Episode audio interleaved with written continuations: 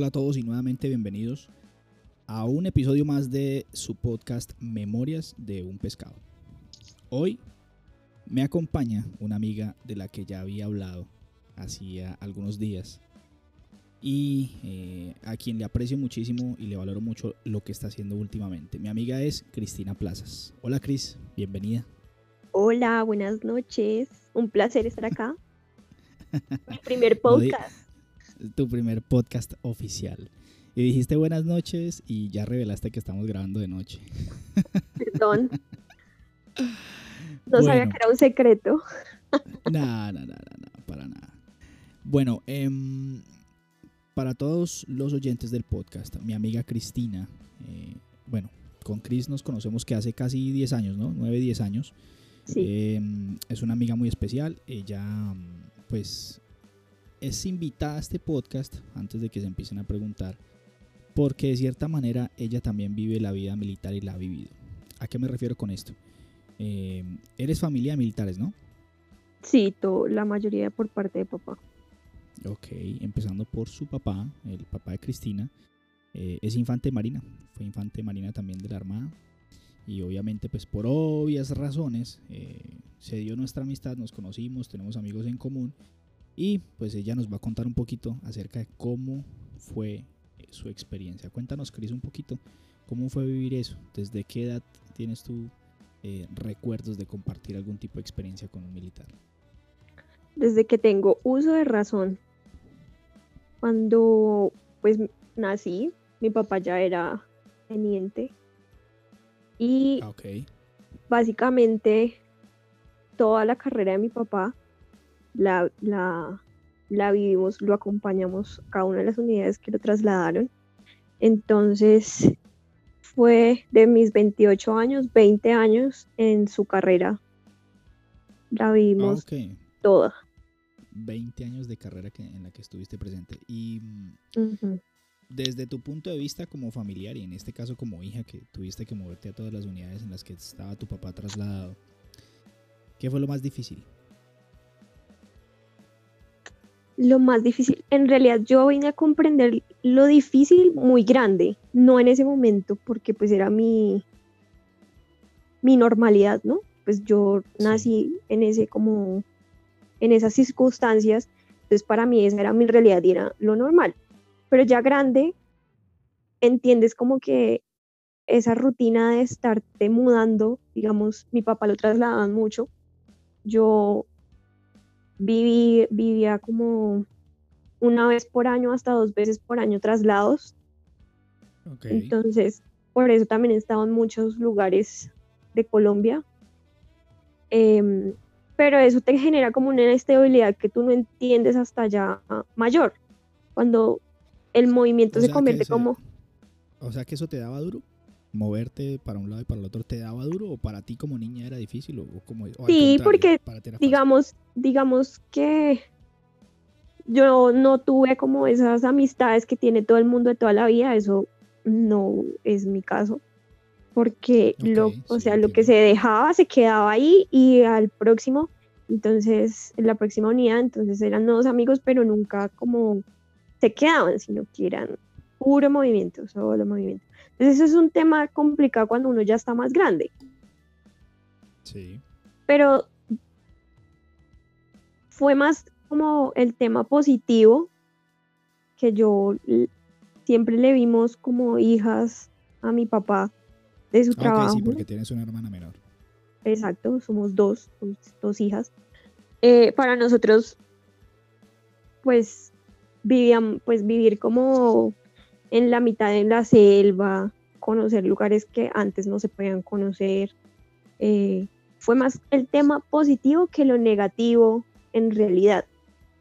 Ok, o sea que después a, tus 28 años crees que o bueno, no crees que eso te haya causado algún daño, mejor dicho, ay, qué traumatizada porque no tengo amistades de toda la vida, o algo así.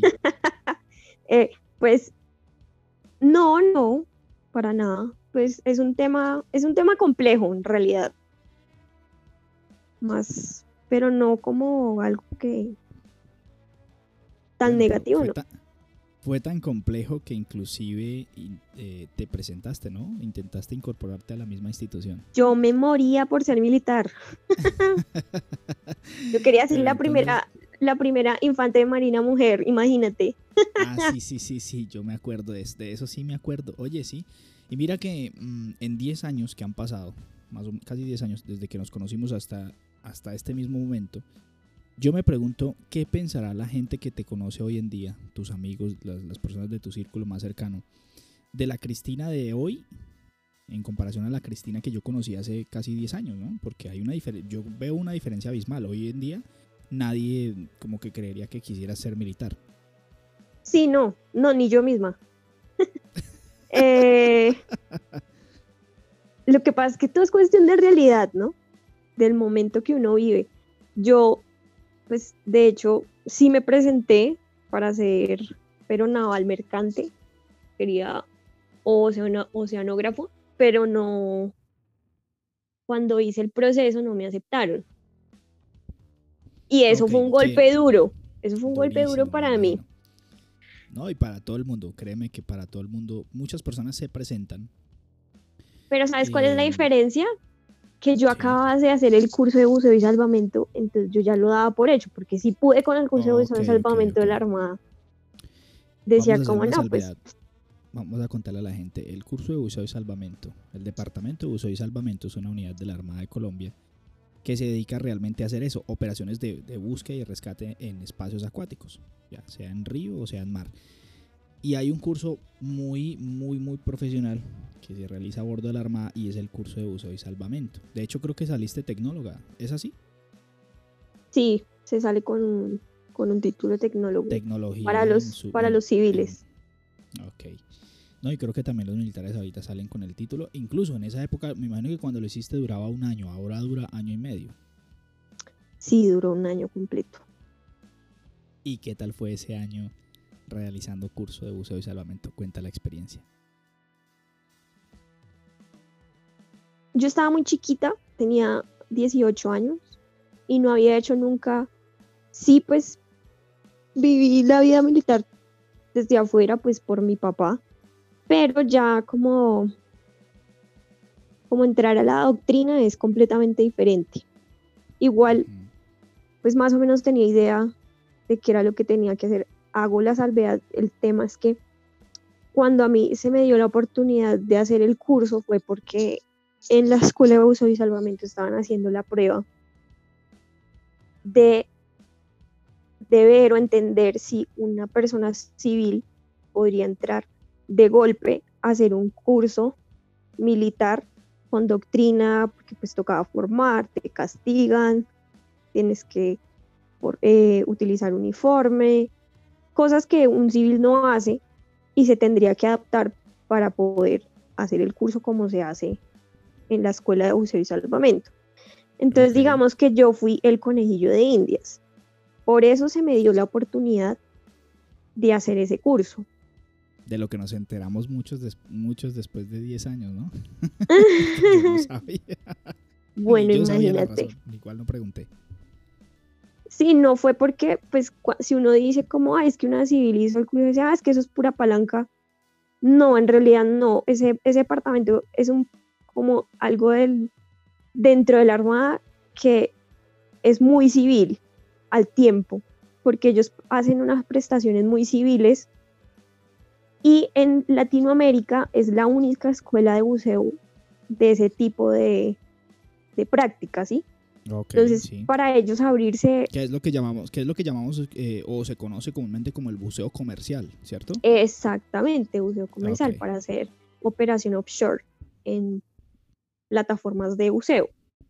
Y por eso para ellos pues era importante como entender si sí se podía o no, porque les la idea era empezar a traer oficiales y civiles de afuera de otros países a realizar el curso eh, ahí en, el, en Cartagena, que en Cartagena, en la base naval.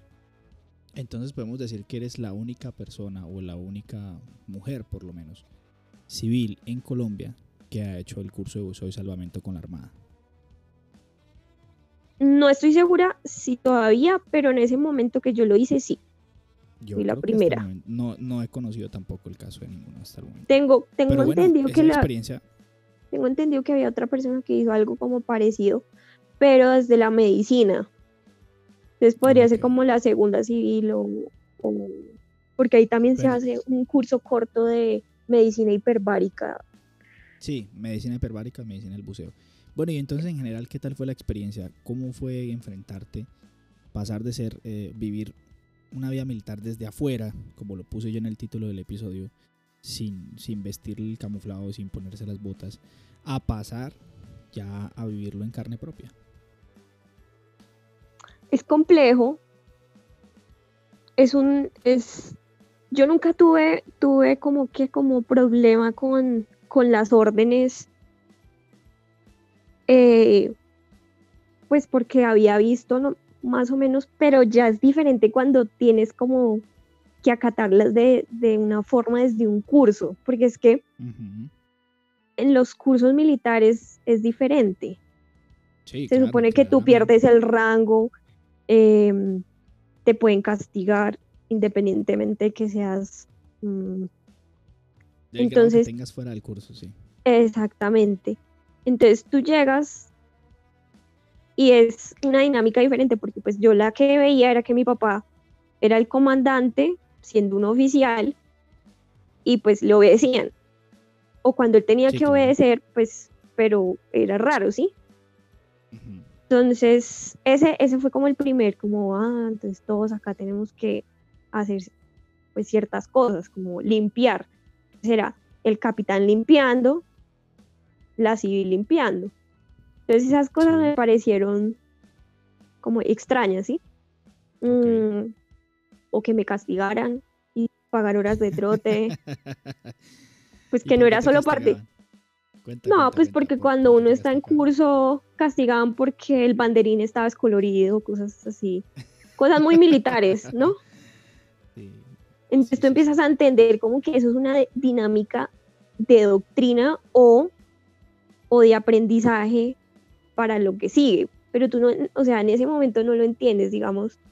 em, las horas de trote son para coger estado físico, para poder cumplir las pruebas, las, las pruebas físicas después Sí, los eh, en el curso, exacto. Entonces, como que, digamos que ese tipo de cosas uno no las entiende tan directamente, Pero- sino Pero después. entonces l- las tomaste a bien, o sea, las, las tomaste bien, tranqui. Sí, no, porque físicamente no estaba preparada. To- O sea que al principio, o sea que en algún momento al principio te boleaste. sí, yo era la boleada, me decían, me decían vulgarcita. Además que yo era la única que podía bolearme, el resto no. En ese sentido, sí era muy civil, pues yo era la única que podía como decir algo. Ya los demás sí no decían nada. Esa como aparte- la gran diferencia.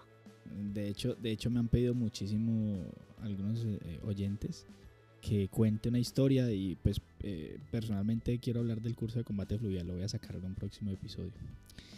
Bueno, listo, llegó la clausura, listo, te hiciste buzo de la marina, porque ser buzo de la marina no es algo fácil. Yo no soy buzo y muchísimos quieren ser buzos.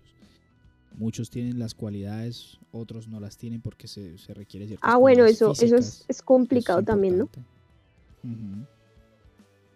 No es cualquiera, eso tiene uno que pasar por una serie de, de pruebas, tanto psicológicas, médicas, de razonamiento, y bueno, es un, es un cursito bastante técnico, es diferente a lo que conocemos, digamos, los militares de carrera en un curso de combate. A trabajar Toca estar un poquito loco también. Sí, claro. pues, Toca sí, tener un poquito de una locura claro. cuerda. Sí, me queda claro que los buzos son, son tienen su, su poquito de locura, pero son muy divertidos, la verdad.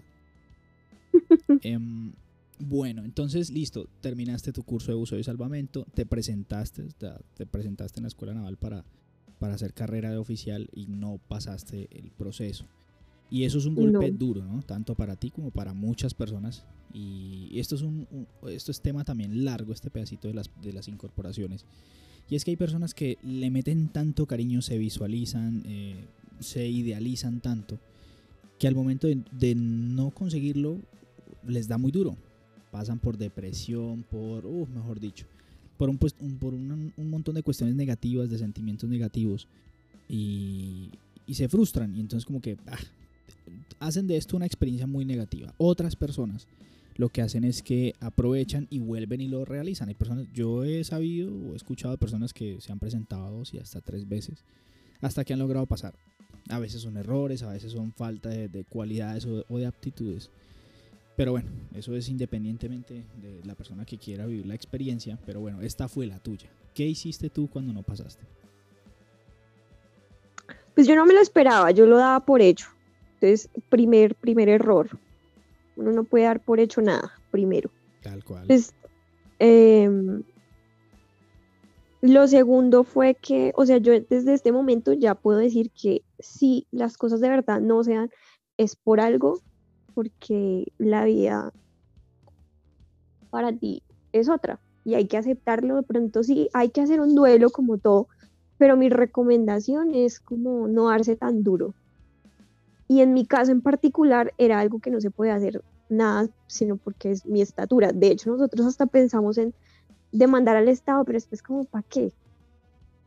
Claro. Porque se supone que se supone que por, para un cargo público no te pueden hacer un, un- un requerimiento como ese para ser parte de ni, ni de la Armada. Te- deberían rechazar por medir o no medir cierta estatura. Sí. Pero bueno, Bueno, sí, yo sí digamos también que hago la salvedad y es que depende también. de- hay algunas cosas que sí tienen ciertos parámetros técnicos. Por ejemplo, no los conozco a fondo. Perdón. Ejemplo, no los conozco a fondo, pero sé que, digamos, para uno ser piloto de una aeronave, me imagino que se requiere cierta estatura. ¿Por qué? Porque hay que alcanzar pedales, palancas, botones, no sé. Ah, La silla debe estar diseñada para tal tipo de cuerpo, ergonomía, bueno, qué sé yo. Pero sí me imagino que es por eso que existen esos, esos requisitos, por lo menos, como de una estatura mínima. ¿Y entonces qué pasó después? no, no pasé. Pues sí, hubo, hubo como, yo hice todo el proceso, pues eh, psicológico, eh, psicología, perdón. Después seguí médico y en el médico pues me midieron. No, ni siquiera porque eso fue ahí mismo. sé, eso te lo hacen ahí todo, como en, ¿cómo se dice? Eso pasas de uno, pasas al otro, Sí. pasas al otro, pasas al otro, pasas al otro, ahí mismo. Entonces cuando terminé lo uno y fui al otro y me midieron y de una vez me dijeron como, yo creo que en ese sentido sí fui privilegiada porque pues ¿Por qué? era- eh, fue como mi cura. Ahí mismo le dijeron a mi papá, eh, coronel, pero es que ya no pasa por estatura. Y nos fuimos y ya. Eh, ahí fue que entró el, el, el- el tema, como pues, ¿qué se hace? Pero resulta también que en ese momento mi papá eh, estaba ya para agregaduría. Y entonces el tema Mm, quedó ahí ¿sabes qué? también por eso. ¿Sabes qué te iba a decir yo? ¿Sabes qué te iba a decir yo? ¿O qué te diré? ¿Qué te hubiera dicho yo en ese momento? Te hubiera Que, hecho como a, a llorar al parque. Sí, no, pues que igual, eh, como hacen muchos hijos de oficiales que aplazan el proceso, o sea, quedan incorporados, pero pasan el proceso y se van a la agregaduría, el Sí. papá vuelven y siguen con, su, con sus estudios militares. Normalmente eso es lo que pasa. O, o sea, en, e- en ese caso a mí me hubiese tocado hacer lo mismo. Pero pues como no pasé, entonces me fui e hice la agregaduría. Pues hice no, participé en la agregaduría de mi papá. Que te fuiste para China. Nos fuimos para China, viví en es- Beijing. ah, bueno, pues me imagino que la experiencia tuvo que, tuvo que haber sido tan sabrosa que se haya olvidado un poquito el dolor de no haber pasado. ¿O qué? ¿Cómo fue? Ah, sí, no, eso es next, lo que sigue. Pues también había acabado. Porque para los que no la conocen, mi amiga es un tantico viajera, le encanta viajar. También. y además es millennial, estamos- entonces eso no, una depresión les dura un par de días y listo. Eso no es como nosotros los vieja guardia. No, pues no lo veo de esa forma, sino pues. Lo que pasa es que la vida es como oportunidades. Digamos, yo hice el curso de buceo, pero nunca trabajé en el tema. Una oportunidad que se me presentó la tomé, la hice lo mejor que pude, la cumplí y lo que sigue, lo que seguía era presentarme a la Armada porque quería estudiar oceanografía. No pasé, entonces, ¿qué sigue? Agregaduría. Entonces me fui para la agregaduría, la viví, me la disfruté, bla, bla, bla. ¿Qué sigue? La universidad. Ok, este es un punto, esto es un nodo aquí en la vida de Cristina Plazas. Pasaste a la universidad, ¿no? Te fuiste a estudiar y estudiaste diseño industrial. Diseño industrial, sí. Ok, ¿qué tal la experiencia? digamos que después de haber estudiado lo que se me había dado la gana y me lo habían conseguido, porque es que estudiar lo que estudié en Colombia no era fácil, fue una oportunidad única que se me presentó. Em, yo en realidad quería estudiar fotografía. Yo quería estudiar fotografía, pero fotografía periodística. Pero apenas yo le dije a mi papá, fue como, mm, mm". segura. Sí, sí, sí, sí, es la misma historia de siempre. Sí, independientemente como que yo dije, pero bueno, ya no puedo ser tan caprichosa tampoco. Ya estuve como, entonces la idea era hacer una carrera profesional, profesional. Estaba entre arquitectura, no sabía que existía el diseño industrial. Sí sabía que existía el diseño gráfico entonces por ahí como que me fui como a investigar y encontré el diseño industrial, me presenté en el bosque, en realidad fue la única universidad que me presenté. Sí. Mm, pasé y yo me devolví de China como un mes antes porque entraba a la universidad. Me devolví, mis papás todavía seguían allá todavía teníamos vivienda fiscal en ese momento, entonces vivía en Tunjitas, el barrio oficiales de... Y estudiaba en el bosque, entonces me quedaba muy cerca. Entonces ahí empezó pues la carrera. La carrera como tal, en un principio fue muy, muy aplicada, porque quería aprender todo, porque era algo nuevo para mí. yo recuerdo que te había metida por allá en talleres y operando máquinas y haciendo modelos y la cuestión. La verdad es que es una carrera que la vi de ladito y me parecía muy interesante, pero pues lo digo porque yo estoy en ingeniería industrial, pero yo no tengo, digamos, esa, esa cualidad artística que tiene el diseñador, industrial, el diseñador industrial. Entonces, como que ese es como el, el, pequeñito defecto, o digamos como el complemento, el complemento que me faltó. Pero eso sí lo tenías tú. Sí, no, yo, yo la verdad es que soy muy creativa. Pero entonces, el tema del diseño industrial es que es, una carrera muy amplia. Normalmente cuando alguien dice diseño industrial creen que es para hacer muebles. Pero no, hay es un campo, es un campo enorme de muchas posibilidades. Em, y me empecé a dar cuenta ya haciendo la carrera como tal eh, en la universidad en la que yo estudié, el Bosque, tiene un énfasis muy fuerte en salud. Ah, inclusive para diseño industrial. Inclusive para diseño industrial, todo se trata de salud. Por eso es que la carrera como tal existe. Porque si allá, pues hay odontología, hay medicina, hay, hay otras carreras, pero son muy nuevas, pero tratan todo como enfocarlo hacia la salud ahí el diseño, ¿sí? Eh, entonces, pues por el énfasis de salud aprendí como muchas cosas de, de anatomía, de, de, talleres de supervivencia y todo, y todo empieza como, como a engranar. Em, pero pues ahí también dije como no, pues lo mío no es como que era ser militar.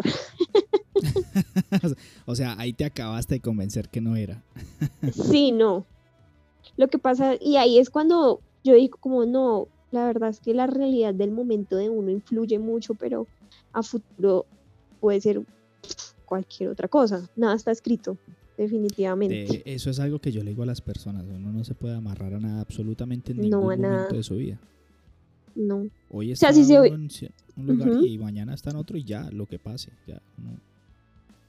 Exactamente. Entonces, como, por eso también digo como cuando uno, cuando en el momento que no pasé, pues en ese momento sí fue frustrante, pero ya después vi las razones de por qué.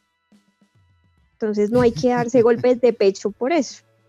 No, y además que, imagínate, ¿tenías cuánto? ¿18, 19 años? Exacto. Pues, y ya, sí, y ya pues, ya tenía una carrera encima en ese momento que básicamente era buceo y salvamento. Y digamos, es que uno también de, de, o sea, escoger algo tan joven es, complicado. Yo admiro a las personas que lo logran hacerlo. Porque yo digo, no, pues imagínate todo lo que he hecho en mi vida y, no me no he cogido nada todavía. Entonces se supone, yo hice el curso de buceo y salvamento y quería, eh, la parte que más me gustó del curso fue la soldadura submarina, digamos. Es una de las cosas más bacanas y se ven que son bastante técnicas. Exactamente, y las más peligrosas, de hecho. Y físicamente es la más desgastante también. Pero yo, la sensación es chévere, fue súper chévere, eh, es algo complejo, es de mucho riesgo. Entonces, para una persona que le gusta tanto la adrenalina, me parecía lo máximo. Y tampoco se dio. Y también soldé estando en, el, en la carrera por fuera, pero pues... En, diseña, en el diseño. En diseño, sí. Mm. Ahí también voy a soldar. Viene, aquí viene otro hito importante en la vida de Cristina y es que fue buzo de la Marina, se hizo buzo, hizo su curso de buceo, pasó a la universidad, estudió diseño industrial, pero viene algo a lo que se dedica hoy en día. Entonces, completamente diferente. cuéntanos qué es María E Café. Señores, eh, en videos anteriores en las redes yo he subido. A mí me gusta mucho el café y soy un gran amante del café y desde que Cristina está en María de Café, que es de lo que vamos a hablar en un momento, pues soy consumidor de su café. Por fin, y a que no adivinan, me llegó hasta, mejor dicho, lo más recóndito de la selva del sur del país. No voy a decir el nombre, pero hasta allá me llegó, lo probé, exquisito y una berraquera. Entonces yo quiero preguntar, ¿qué pasó? O sea, ¿cuál fue la ¿cómo fue que trascendiste de diseño industrial a María de Café? Cuéntanos la historia. Pues si lo ves de una parte técnica, como desde mi carrera, pues tiene todo sentido. Eh, pero... Sí, pero no se ve a simple vista. Exactamente. ¿Qué pasa? Mi papá y mi mamá, pues ya fue el retiro de mi papá de la carrera. Mm, ya tocaba hacer algo diferente aparte de la carrera. Entonces ellos fueron los que empezaron María Elena Café. María Elena es mi mamá, entonces se creó como el emprendimiento, la, el familiar.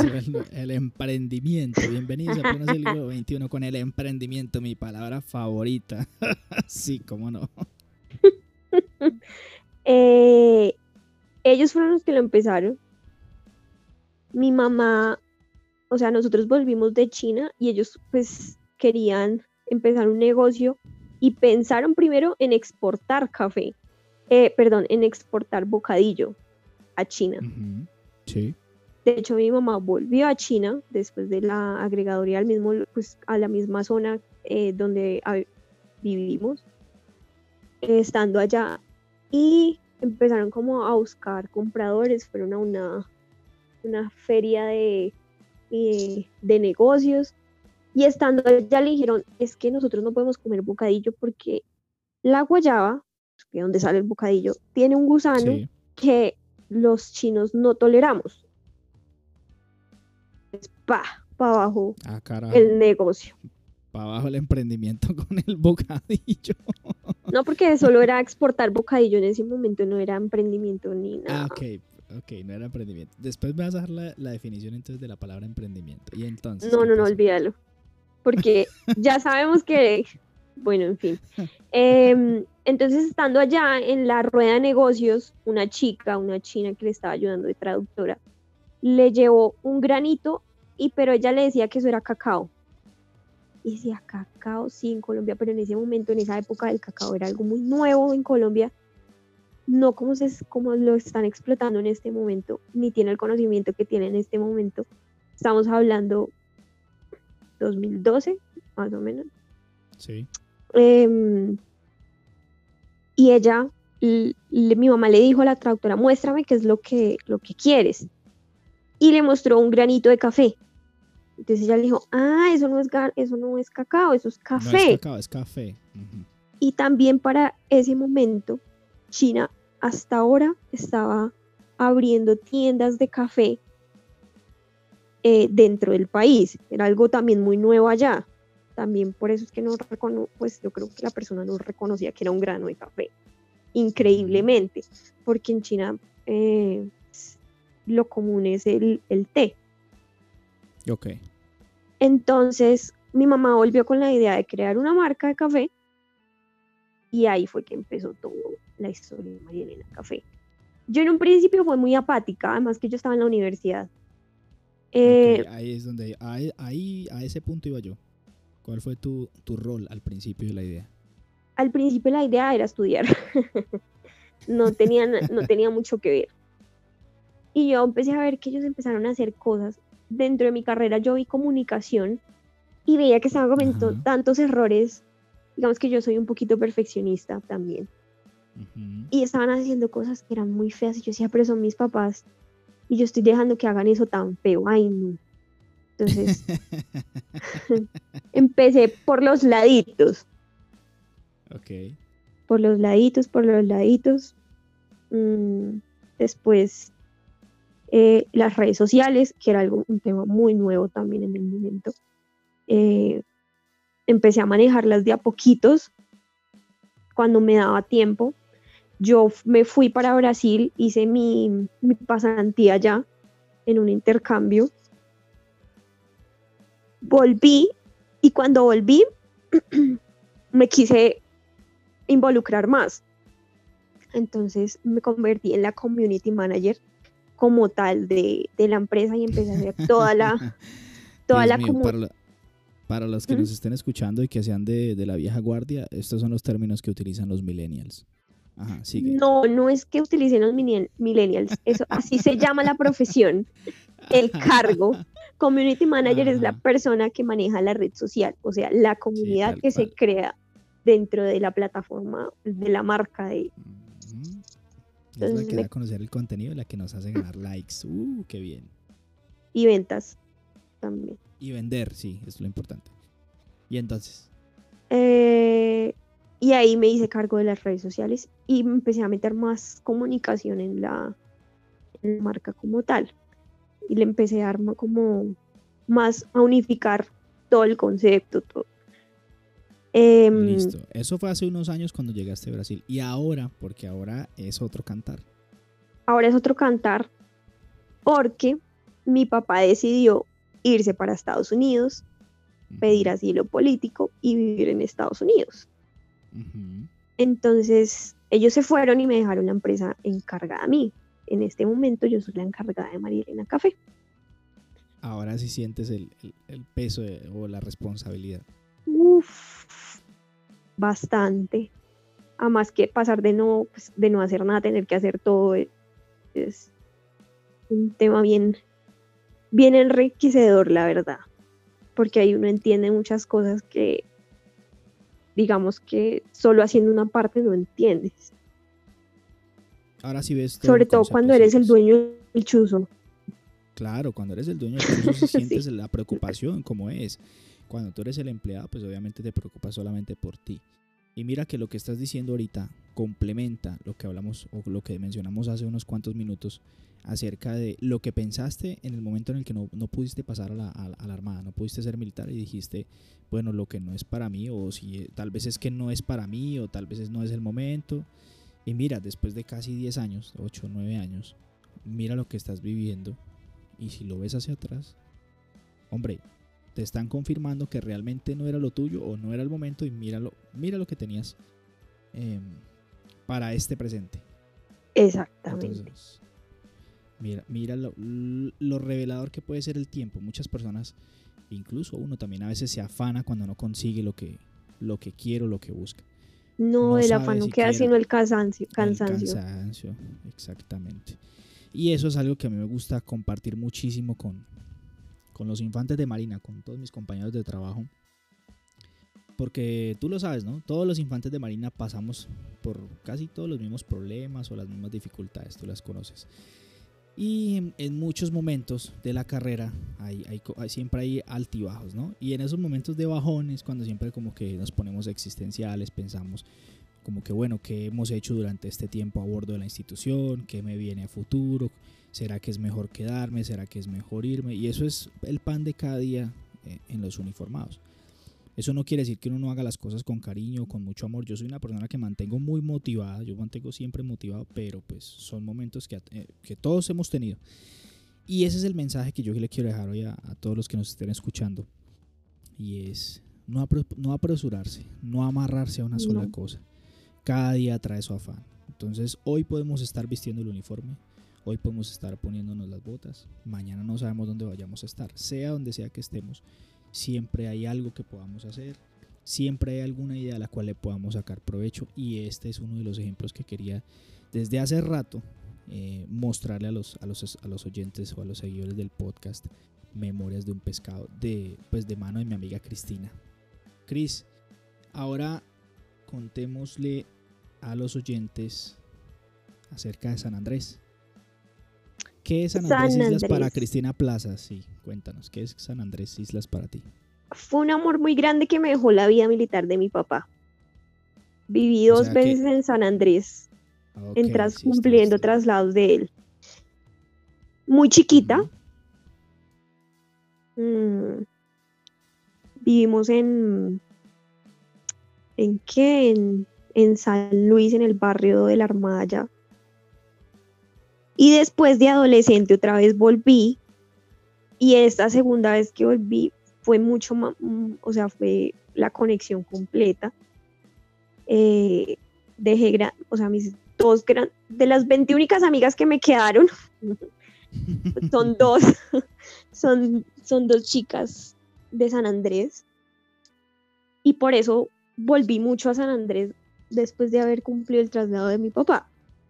Sí. Siempre, siempre voy. Trato de ir cada, cada año, aunque este año la pandemia no me dejó, no me dejó. Pero la verdad es que em,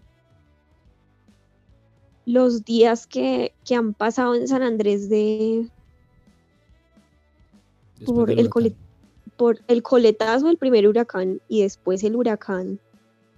Ah, ok, sí, fue el coletazo de uno y fue otro huracán yo en realidad empecé como a enterarme de las, de las problemáticas, porque una de mis grandes amigas de allá, ella es una persona muy social y muy de la comunidad, ella hace muchas como iniciativas como limpiar las playas, siempre está como colaborando, ella está muy unida a ese tipo de cosas, ella tiene una, un movimiento con otras compañeras del colegio Sí, yo lo vi, em, alguna vez lo vi, tú participaste también en uno de esos que fue para limpiar playas en San Andrés. Bueno, y eso es algo que me parece muy admirable porque realmente pues, las personas que conocen, digamos, San Andrés, eh, la costa, Cartagena, qué sé yo, pues obviamente las conocen, les gusta ir, pero es como para ir a la, la fiesta, a la farra, ir a pasar bueno y chao, ya, no más. Exacto, pero no, esa, esa, sobre todo San Andrés tiene mucho que ofrecer independientemente del trago y la fiesta. Em, y como es tan chiquito, es importante cuidarlo, ¿sí? Ok. Eh, por eso me parece muy importante como también conocer esas iniciativas y apoyarlas. Te cuento, una, te cuento una cosa que me da pena contar y es que conozco Estados Unidos y no conozco San Andrés. Ay, no, fatal, imagínate eso. Fatal. Y tú como militar que tienes la opción de ir allá y quedarte en el CECIP, que sale más barato, mi hijo. Mm, lo pues, veo mal. Sabe? esperemos a ver porque todavía, todavía queda. Además que puedes cumplir, además que puedes cumplir traslado en San Andrés, ¿no? Sí. Todavía. Si ordenan, con gusto estaré por allá. Ojo, el infante de Marina no se niega ni se regala. Listo, y entonces pasó lo del huracán y ¿qué fue todo este movimiento que estabas organizando con tus amigos? Cuéntanos. Bueno, primero, o sea, para que me entiendas por qué entró, me entró esas ganas como, de madre, tengo que hacer algo. Es que eh, durante el huracán, pues estuve muy pendiente de todos mis, mis allegados y amigos Y hubo un momento que la isla quedó completamente desconectada, como de las de 3 de la mañana, como hasta las 9 de la mañana. No porque estuviese afectada por completo, como pasó con Providencia, sino porque se fue la luz. Entonces se quedaron sin señal. Y fue un momento como, ay no, qué estrés. Yo decía como, no, y, yo estoy acá, no me quiero imaginar ellos, pobrecitos, horrible. Y cuando empezaron todo el mundo allá a responder los mensajes que yo hablé como con un, con un amigo como hasta las 3 de la mañana pendiente y me decía, Maika, se va a volar el techo, esto se escucha tenaz. Y él estaba justo en la parte que sí afectó en la isla, que, que recibió todo como... No, y es que imagínate en una isla y además pequeñita como estas, ¿para dónde coge uno? Imagínate. Ajá, ¿para y entonces resulta, nosotros no teníamos ni idea, mi mamá en ese momento todavía estaba en Colombia, mi mamá llamó a la comadre de ella que también es esposa de un oficial, y se puso a llorar y le dijo, es que mi esposo está en Providencia, porque él es providenciano. Y nosotros no teníamos ni idea. Ay, Dios mío, ¿para qué fue eso? Obviamente yo empecé a escribirle a todos mis amigos de la Armada, porque pronto por la única eh, forma de comunicación con Providencia eh, hubiese, era por la Armada, satelital o por, no sé, guardacostas, yo qué sé, se me ocurrió escribirles a ellos. Ok. Eh, no, me decían, Cris, es que parece que no hay forma de comunicarse con Providencia, porque parece que se, que se voló todo. Tenemos entendido hasta el último momento que, capi, eh, ¿cómo es? Guardacostas y sí, guardacostas que hay allá. Bueno, y otra cosa, se quedaron sin techo, entonces están sin comunicación porque me imagino que se mojó todo. Yo no, no puede ser esto. Entonces fue, fue muy preocupante todo el momento porque tengo gente conocida y porque he estado en las dos islas y les tengo mucho cariño. Entonces apenas se terminó todo y por fin logramos tener como, como saber de, del capitán. Eh, del amigo de ustedes. El, amigo de nosotros. Lo primero que le dijo a su esposa, está devastado, no quedó nada. Él fue la primera persona que se comunicó desde Providencia con un teléfono satelital. Esa fue la primera llamada. Ni la Armada ni nadie pudo hacer comunicación. So, eh, la única noticia que había era esa que Providencia estaba devastado, pero pues todavía no se puede hacer un comunicado oficial porque no se sabía nada. Y resultó que ese fue el único teléfono donde se pudo comunicar hasta el presidente para entender qué era lo que estaba pasando en Providencia. Em, al otro día, con unos pelados de acá de Bogotá, que también son sanandresanos, em, yo me comuniqué con ellos y una de las chicas, ella es médica, Em, dijo, yo estoy recibiendo ayudas para mandar a San Andrés. Pero entonces era como autónomo de ella y no tenía que ver con nadie. Entonces yo le dije, yo te ayudo, que necesitas, carro, lo que necesites. O, si quieres, utilicemos mis redes, eh, yo pues puedo hacer como mensajes, bla, bla, bla. Y después dijo, ay, sí, y hay esta y esta otra persona que también quieren ayudar. Entonces terminamos siendo los pelados del colegio Em, y algunos otros conocidos, también san andresanos, que empezamos, nos unimos y empezamos a recibir ayudas desde los puntos donde cada uno vivía. Entonces terminamos siendo una red por toda Bogotá. ¿Más o menos cuántos eran? 14. Todavía porque todavía estamos haciendo cosas. Em, entonces, no sabíamos que nos iban a responder de esa forma tan bonita y a, entregarnos sus ayudas y hasta el momento hemos recibido seis toneladas de ayudas. Okay. Solo publicando por redes, esto puro y físico amor, porque aquí no hay nada como de una institución o algo así, simplemente cogimos, pedimos por redes que nos ayudaran, nos empezaron a entregar ayudas, una de ellas, eh, de las otras chicas, puso el salón comunal de, de, su edificio, de, su, sí, de su conjunto, y ahí tenemos todo el acopio.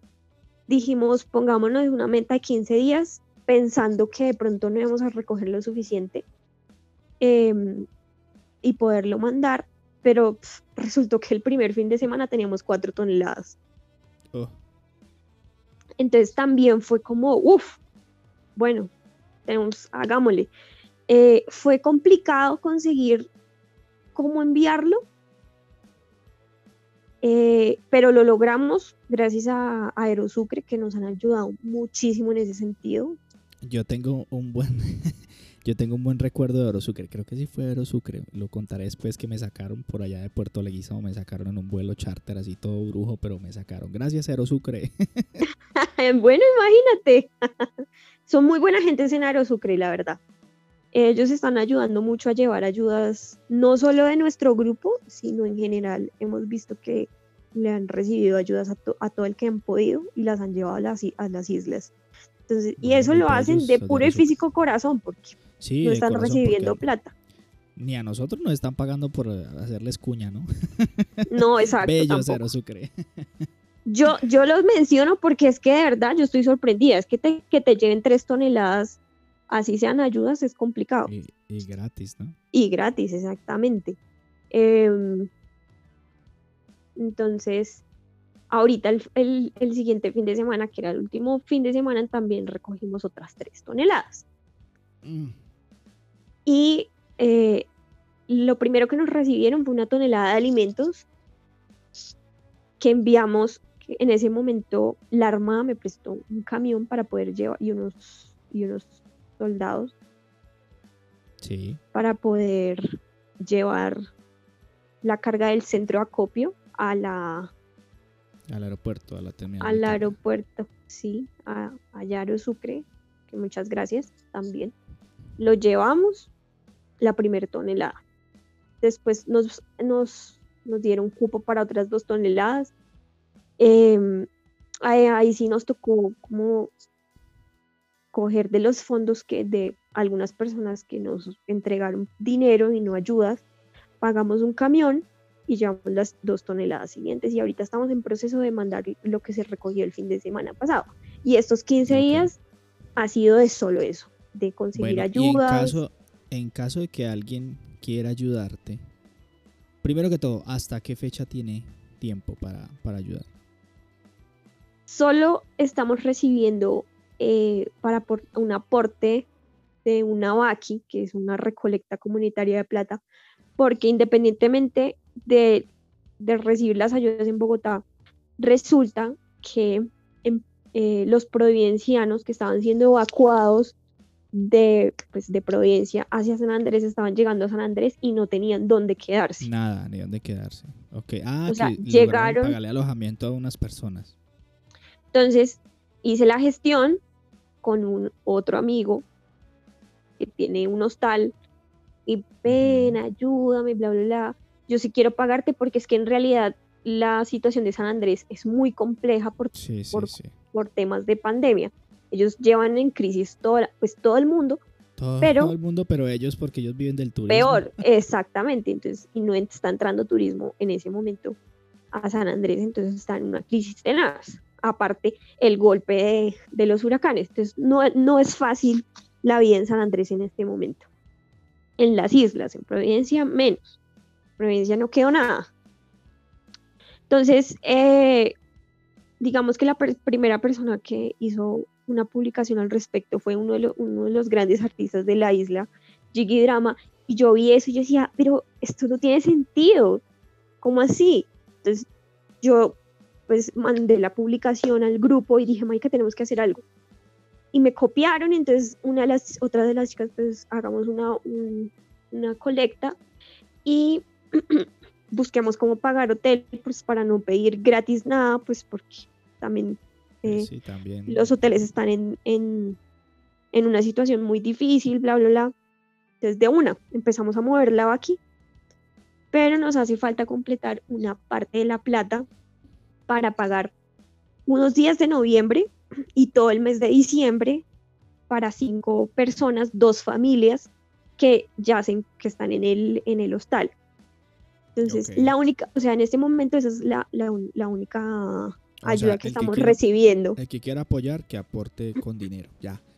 Entonces Exacto. aquí dentro de la descripción de, de este episodio, entonces dejamos las redes sociales de Cristina, que ya las había dejado en el episodio anterior, y dejamos información ahí para que puedan, digamos, eh, apoyar, Hacer la donación. transferencia, lo- su Ujú. donación para, para esta causa que la verdad que me quito el sombrero, Cris. eh, Esto ya quiero hacer como digamos mi anotación personal y de verdad que no te lo había dicho, pero sí como que estoy muy impresionado.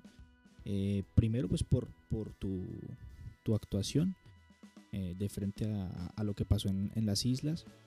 Y también pues por la gente, la gente que se despertó, que te copió y como que te siguió la idea y pues está apoyando bastante. Yo incluso hasta dije, no hombre, pero si, si es mi amiga y la veo que se está moviendo y como que hablamos y como que qué pena yo tampoco ni preguntar qué hago, qué ayudo, cómo le ayudo. Entonces pues ahí estamos haciendo también lo pertinente para apoyarla, digamos, en, en materia logística. Y bueno, en este espacio para que la gente que nos esté escuchando y quiera apoyar, pues que bienvenidos son. ¿Sí o no? Sí, nosotros felices la recibimos porque de verdad que se necesita mucha ayuda.